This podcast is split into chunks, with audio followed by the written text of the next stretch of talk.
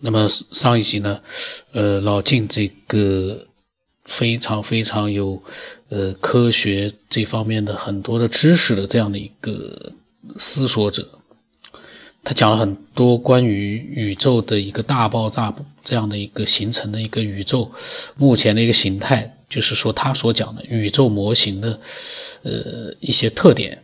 那么他讲的内容呢？呃，还有很多。那么我们继续来了解一下，它到底还有一些什么样的让人觉得呃匪夷所思的一些它的天马行空，或者说是大开脑洞。那么，假如说地球所处的这个位置，正是这个能量级所形成的一种现象，也就是说。它这个能量级所表达出来的呃东西，就是地球啊、行星啊、太阳这这个能量级当中，它表现出了一个状态，是这么个能量级。它写的能量级是这样的。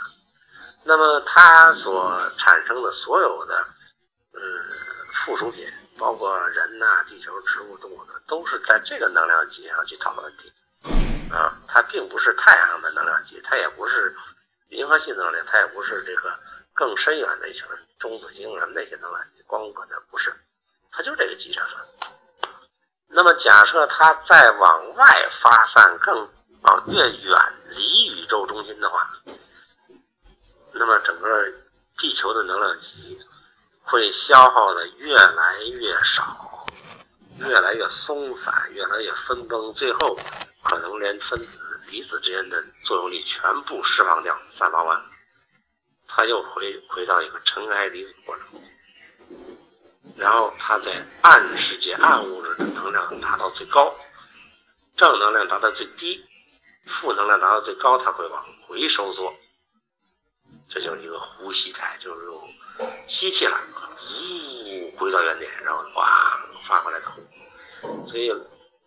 老子说：“天地间，岂有橐越乎？就像个风箱一样。如果这么看来，岂不是说宇宙就是一个大风箱，吸过来呼出去，吸过来呼出去，永远做这么一种往返运动，没什么创意，它就是这样的。那么最关键的一个。”模型，也就是这第四个说法，宇宙的这个呼吸模式是谁造成的？凭什么你说它就这样？它总背后有个动力吧？我也不知道，因为呢，老子说他也不知道。科学家说暗物质我没找着，暗能量也没找着，但是从我的推论脑洞来说，有正就有负，有远就近，呃，有膨胀就有收缩，一定是有什么东西在控制。那也就是说，我猜测科学家说的暗能量、暗物质是到我们。宇宙到尽头以后往回返的时候，才能发现。也许那个时候往回返的时候的能量物质是正的，我们今天所看到的所有发散的能量物质是负的，这是相对的。但是我们恰恰处在一个往外发的时候，我们只能感受到正的，感受不到负的。我们能活到有一天往回返的时候，再回到宇宙。地球现在这个相对位置的时候，也就是核聚变的过程当中，我们的状态，我们所原来考虑的暗物质都成为正物质。那时候科学家如果忘了我们来的路，可能就会说：“我靠，还有一堆暗物质，怎么他妈让我们往回走？一定有什么力量。”那时候我们。如果现在的科学家还活着的时候，一定笑话那帮孙子是脑残。呃，再有一个特点，这个更难解释了，需要一些脑洞才能解释的。也就是说，大家说平行宇宙也好，几维空间也好，我认为这个泡泡，其实呢，刚才说的宇宙是一个呼吸态，一个球体的呼吸态，一个大空箱，然后伴随着能量的衰减的一个呼吸。嗯，这个最后的根据是它的。谁操纵了这个？比如说，我们打一个气球，要放个气，总是有人操纵，一个手来操纵的。谁操纵了这么一个呼吸状态？家讲呢，这叫空性，也就是宇宙的本性叫空性。呃，道家讲呢，这叫嗯自然，他就那样，我也解释不清楚，他他他妈就那德行，我也说不清楚谁操纵的，反正是。它一呼一吸像风向，嗯，呃，那也就是说，我们可以断定，这个宇宙如果没有外力操纵的情况下，它本身像一个肺泡，它自动的会一呼一吸。当它呼的时候，就产生了吸的力；当它吸的时候，就同时产生了呼的力。所以它永远在一呼一吸当中，阴阳互补。可能这也就是老子讲的两仪，就说一个宇宙，它本来是一体的，但是你说这个一体是里面呈现的物质呢，还是也就是说分两极看的话，是那个物质到极点的时候空，还是到分散完了到尘埃的时候空？也就是说，它原点的时候也是空，什么也没有。到它发散到顶头到边缘球体边缘的时候也是空，中间是有空有有，也就是一空一有，嗯，但是到两头呢就是非空非有。我不知道这么说大家理解不理解啊？反正就是说，我认为最简单的模型就是一个圆心，当一爆炸到球面都就到头了，圆心是什么也没有。到球表面什么也没有，但是从圆心到表面这个过程是又有有又有没有。那么这个过程当中，谁操纵了这一切呢？也就是说，谁让这个游戏是从无到有，从有到无，来来往返这么一个过程呢？佛学解释叫空性嘛。也就是说，我们在三维空间里理解，一定是有个东西造成的。但是从佛学的理解上，恰恰是因为这个没有东西造成的。也就是他说，整个宇宙的能量其实是存储于一个空里面。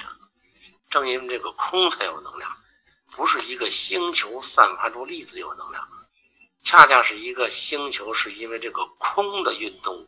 造就出来的，也就所有我们看见的有形有款有物的所有东西，他妈是空，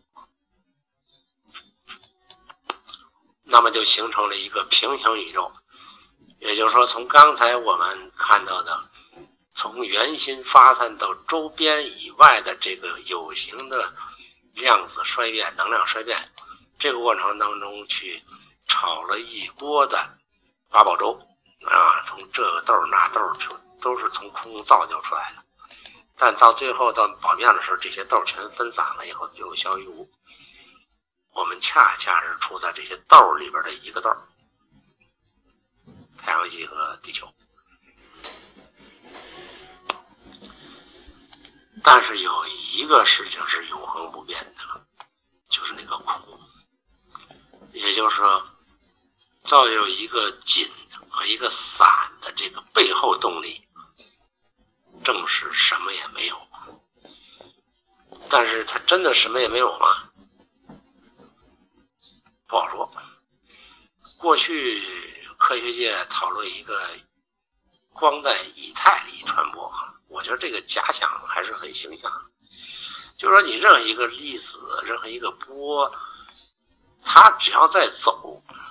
一定是在什么里头走，所以那时候科学家说，不可能没有个介质。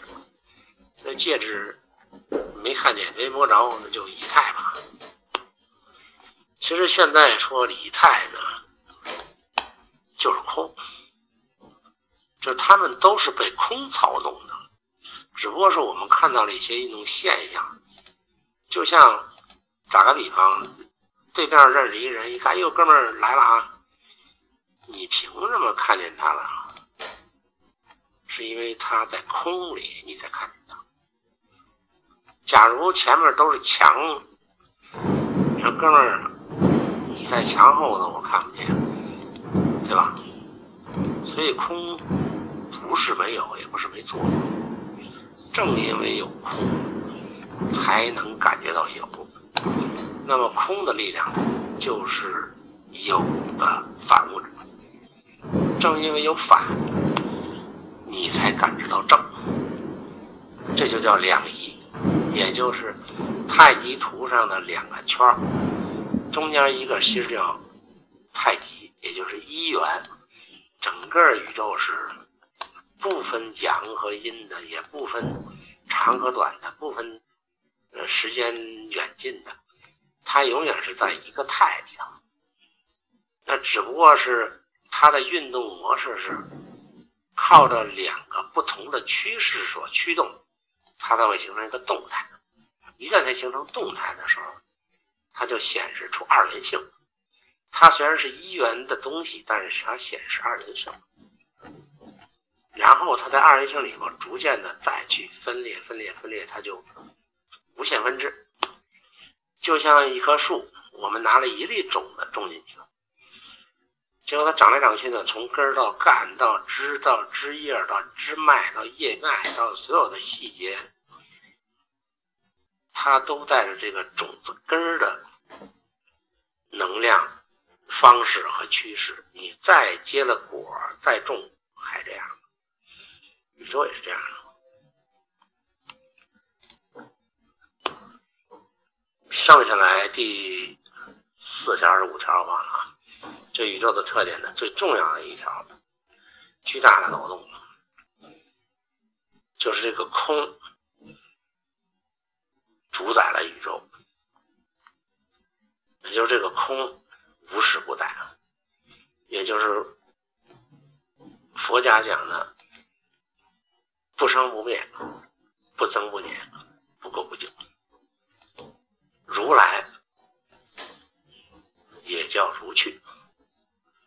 好像来了，好像去了，那个好像如是你观察的结果，你觉得他好像是走了，好像是来了，其实呢，那个宇宙空的那一部分，也就是我们衡量宇宙大小的那个界限里边的东西，那叫空，它从来没有变过。也就是说，所有的能量在这个空里边去演化，但是空不是没有，它也是一种能量。我们可以把它说是叫暗能量，它在左右着整个宇宙的演化。那个是一个决定性的东西，也就是说，这个宇宙的性质是个空性，但是不好理解，它是太抽象了。举个例子说。一盘录像带，空的，我给录个电影，录个说话。说里边都满了，你啥也做不了。呃，硬盘说我储藏空间越大，我的反应速度越快。说我都充满了，它就死机了。正因为它空，它才有能力去操纵。所以空本身是一种能力，也就是说，整个宇宙它的本性是空，是最大的能力。没有空就不会形成宇宙的呼吸，不能形成宇宙的能量运动，从极点到极零点，到极高点到极小点的往复运动，所有的这个运动都是在空中造就。那么就出现一个问题了：宇宙或者太阳系，它形成了我们从地球上表面去看的它的时间状态，可能是几百亿年了。但是它经过了 N 多个呼吸过程，空可没动。也就是说，我们站在运动的角度上去看，我们从头到尾，从尾到头，是经历了空间的膨胀、收缩和时间的变化。恩典，来来往往，就跟你回家每年春节回家似的。上办公室待一年，你要坐车回家，折腾着回去又又来。可是对于空来说呢，什么也没动过，什么也没变过。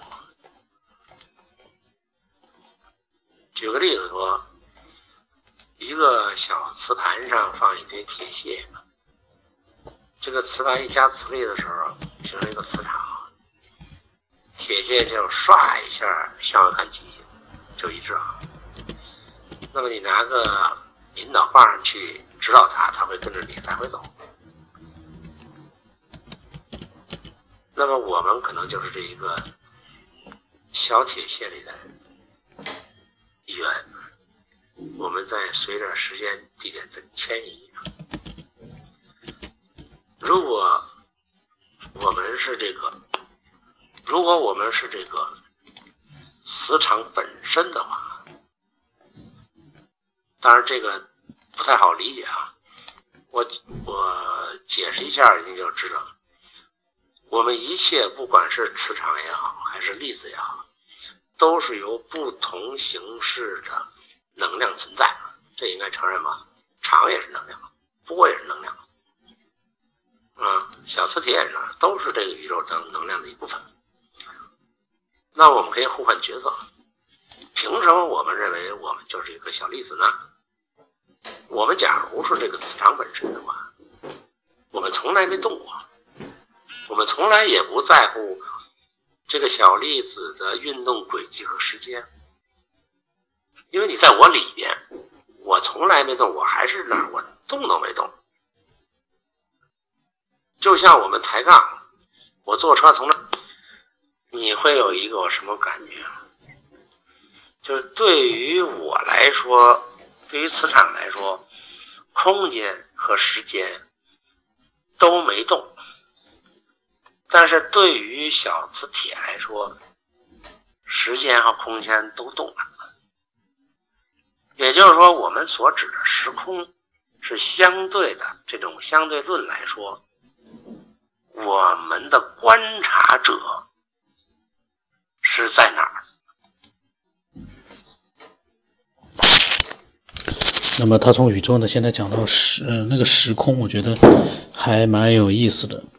嗯，就是他在讲呃宇宙的各种特点的时候呢，我就在讲，在想，呃，其实呢，真的对有兴趣的人来说呢，真的是一次呃新的一次对宇宙的了解的过程，因为听见他。滔滔不绝地在讲他自己所设想的宇宙世界，呃，跟如来如去这样的一些，呃，各种各样的一些呃打的比喻，我觉得，嗯，真的是一个学习的过程吧。因为他的这个天马行空，我不认为他讲的就是，呃，真的就是这么一回事。但是呢，在目前大家都在探索宇宙的时候，你不能说，哎，这个老金是瞎说啊。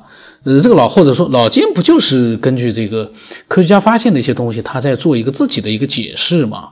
呃，并不是他的天马行空，或者说这个是呃是不是在瞎扯？我觉得呢，现在科学家也都在做一个更多的探索。那么像老金这样的一个思索者，他没有，呃，他是在做自己的建筑师行业之外的业余时间呢，去做更多的。对宇宙的这个世界的或者各种各样的我们不知道的一些东西，他的一些自己的一些呃解释，他的见解，我觉得这个是真的是非常有价值。不管他是对的还是错的，这就像科学研究一样，科学家研究出一个东西之前，所有人都不知道谁对谁错，但是呢，到最后你会发现，确实有一个人是对了，其他人可能有这样那样的一个偏差，但是。所有的这一切才造成了那一个对的出现。呃，所以老金的这些，嗯，我觉得都是很有意思的。那么下一次的话呢，因为他开始讲时空了，我在想下一次的话就可以专门的，呃，看看他针对时空啊，或者是其他的，呃，各方面的一些我都不知道，因为我也没有听。我每次录的时候呢，跟大家一起听的，看他讲了些什么样的内容。如果说你有你的嗯更多的一些想法呢，你都可以添加我，把它告诉我。我的微信号码是 b l y 说八不让什么八，我的微信名字呢是九天以后。那么我所讲的内容呢，分散在每一集里面，有的多，有的时候多点，有的时候少一点。所以你千万不要因为一集里面我的几句话，你就下一个结论说这个家伙他就是这么讲的，或者这个人他就只只知道这些，那是完全错误的。因为你如果要评判的话呢？请你先把五百期节目的最起码五分之一你要听掉，五分之一里面也有我的一部分想法，你先把它听掉了之后，你再来评判我或者说其他的爱好者。如果你就听了一集两集，你想来做一个评判，那就不必要了，因为你没有这个资格。那呃，如果你有你自己想法要分享，不要去评判其他人怎么样高了低了，那我们都百分之百的欢迎，欢迎这样的分享者，因为。我们要的是分享，而不是你的评判，因为你有没有资格，我们都不知道呢。你要是有资格的话，你就像老金一样的，先把你的东西全部分享出来之后，让大家听了之后觉得，哟，这个家伙是高人啊，他来评判哪一个人是高和低，我们大家都都认同的。那个时候你才有资格。你什么都没有分享出来，你就来评判这个好了，那个坏了，那个都是。那个都是傻瓜会做的事情，这是我一直在一贯的一个看法啊。那都是傻瓜会做的，傻瓜都会说好和坏。所以呢，老金的想法还有很多，在没有听完之前呢，嗯，其实大家可以做一个了解和参考，非常好。你不要急于的去做一个自己的判断，那个就意义不大了，因为他到现在为止我录的只是他分享的内容的。我还不知道有没有十分之一呢，我估计还不一定有十分之一呢，因为他所想分享的内容真的是非常多。你有兴趣的就听吧，我觉得嗯很有意思。那今天就到这里吧。